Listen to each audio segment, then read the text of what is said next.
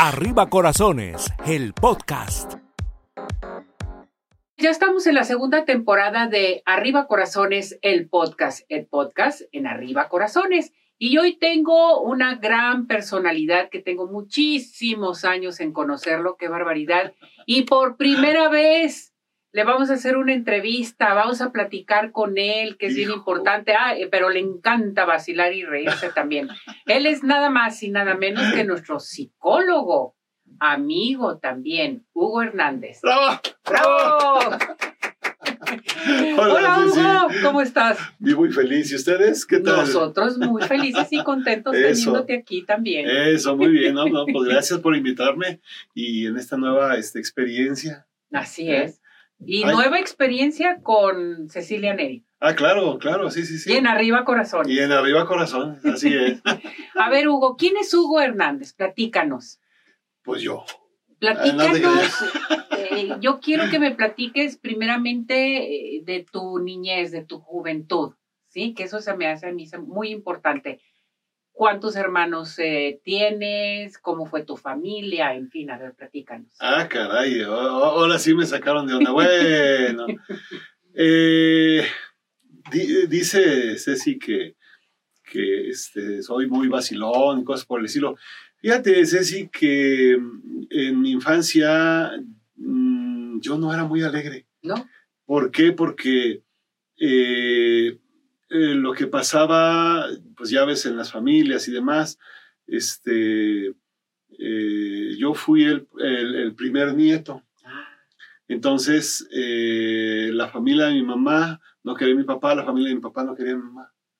Entonces, a mí me agarraron, pero sabroso, de, de bullying en muchos momentos, no en todos, pero sí en muchos momentos.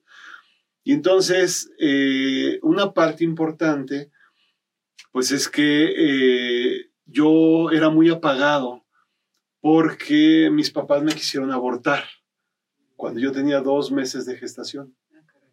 Entonces, eso provocó que yo cuando tenía esas relaciones de familia, sentimentales y demás, pues yo me, me sintiera menos.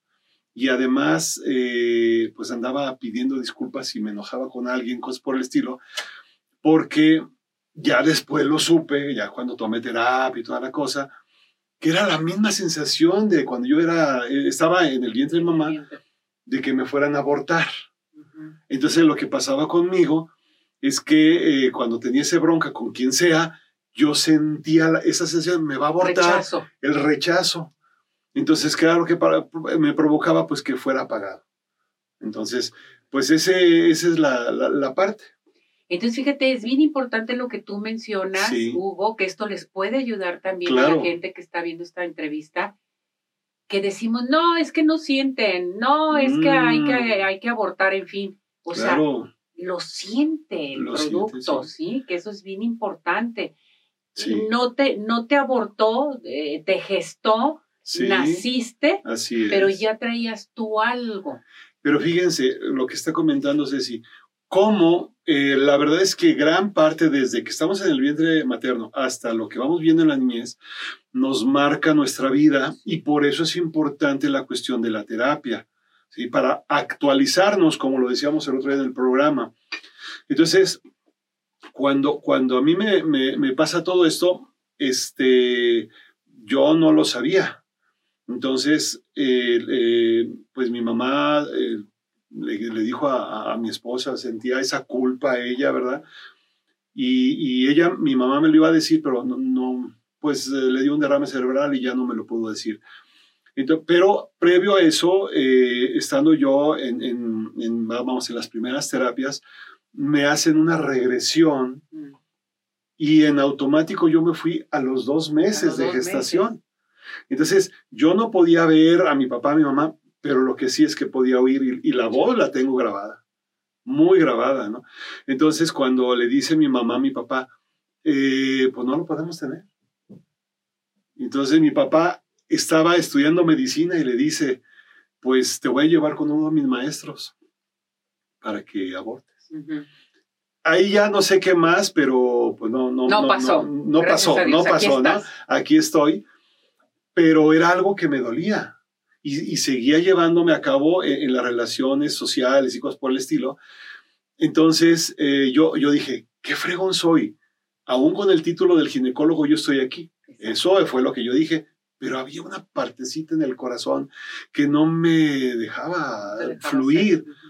Entonces ya más grande, eh, siguiendo en la cuestión de, de, la psicología y preparándome y demás en un círculo de estudio, eh, un compañero psicólogo me hace una pregunta. Y fíjense, fíjense la cara que va a ponerse a decir, ¿eh? me hace la pregunta, me dice, oye, cuando tu mamá te abortó, ¿qué edad tenías? Yo nací en mayo y mi mamá al mes siguiente cumplía años.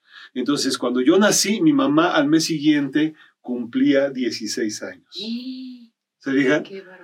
Eso me ayudó porque pues era una niña. Sí. O sea, entendí que no quería matar este cuerpo. Pues ella lo que quería era salvarse del regaño, castigo y cosas por el estilo.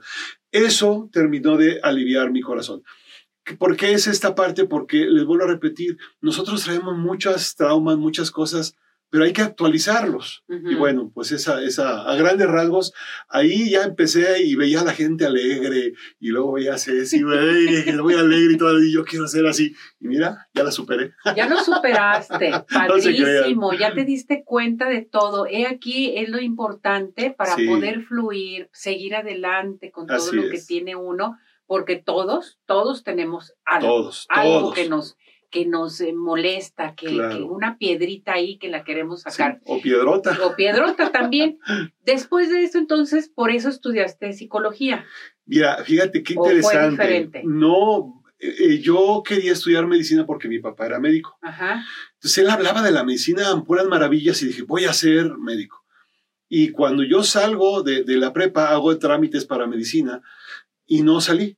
Entonces mm. vuelvo a hacer trámites y no salí.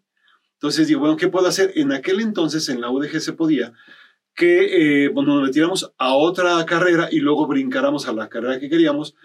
Entonces me metí a psicología.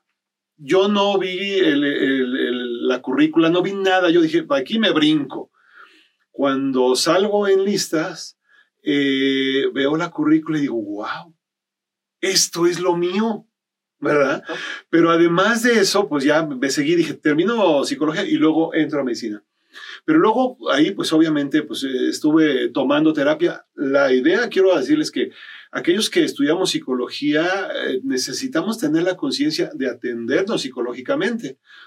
Total de que en esa parte de esa atención me doy cuenta de que yo medio aprendí a leer con los cuentos de Calimán. Algunos los conocen. De Calimán. Cuentitos. Sí, hoy, hoy ya, pues no sé la tecnología que, que se hace, ¿no? Pero eran cuentitos esos que se, se vendían en, en, los puestos de revista. Y a mi tío, uno de mis tíos les le encantaba y yo decía, oye, tío, ¿qué, ¿qué dice? ¿Qué dice? Y entonces ya me lo leía yo empecé, empecé. Y, y me acuerdo que me quedé muy grabado porque eh, la parte cuando Calimán usaba la hipnosis para ayudar a la gente. Y miren lo que hago ahora. Ahí está. Entonces, la verdad es que yo, muchos estudian psicología por resolver sus broncas. Yo, la verdad, estudié psicología, como les voy a repetir, porque luego vi, vi, vi que eso era lo que me gustaba y en la realidad, creo yo, creo yo, que yo ya lo traía este, innato, porque la verdad es que, eh, pues sí he resolvido algunas, resuelto, perdón, algunas de mis broncas, pero la verdad es que no eran las principales. O sea, mi principal deseo era ser feliz. Y lo eres. Y lo soy. Y ya lo eres. Así es. Eso es, e, eso es bien importante, el ser feliz. Eh, ¿Estás casado? ¿Cuántos eh, hijos eh, tienes? Este, bueno, yo no soy casado, la casa de mis... Ah, no. Ay, no. Oigan, no se agarren la vida tan en serio, nomás hay una vida y estar enojados están dijo Bueno, miren, yo este, tengo eh, dos hijas, eh, bueno, está, mi esposa, tengo dos hijas y tengo dos nietos. Mi hija, la mayor, está, este, eh, pues tiene dos hijos y bueno, ella se fue a vivir a Canadá y la, la hija menor, pues aquí está y ya está a punto de casarse ah, también. Y bueno, esa es la cosa, joven. Pero eres feliz. Pero soy feliz. No, bueno, miren, yo cuando, sobre todo más cuando estoy con algún ser de mi familia, eh, yo digo, ¿cuánto me debía la vida que con toda esta belleza me está pagando? Exactamente, exactamente. Así es. regresando a lo de psicología, entonces, que trabajas la hipnosis dentro Sí. de la psicología, das cursos, ¿qué más haces? Sí. Este, Fíjense, hay una cosa. Eh, en los años 90 ujú, empezó a entrar mucho la cuestión de lo que es el desarrollo humano. Sí. Entonces ahí, por cuestiones de la vida, pues me empecé a capacitar en todo lo que es el desarrollo humano. Y eh, hoy en la actualidad se le llama desarrollo organizacional, actitudes constructivas, metas, valores, todo eso. Entonces, eh, es la psicología aplicada a las empresas y a eso me dedico, entre otras cosas. O sea, ya ahorita yo ya no tengo años que no trabajo porque hago lo que me gusta y me pagan. ¿Qué entonces, entonces, doy cursos eh, a empresas, escuelas y demás, y eh, la terapia. Entonces, yo aplico la terapia a, a- a las empresas y es, es algo padrísimo, padrísimo. padrísimo, padrísimo. Sí, Así porque sé parte de tu trayectoria también que fuiste prefecto y este, Sí. estuviste un- en una universidad también. ¿Qué, qué Sí. sucedió en esa universidad? ¿Fuiste feliz ahí es. con ese trabajo o no?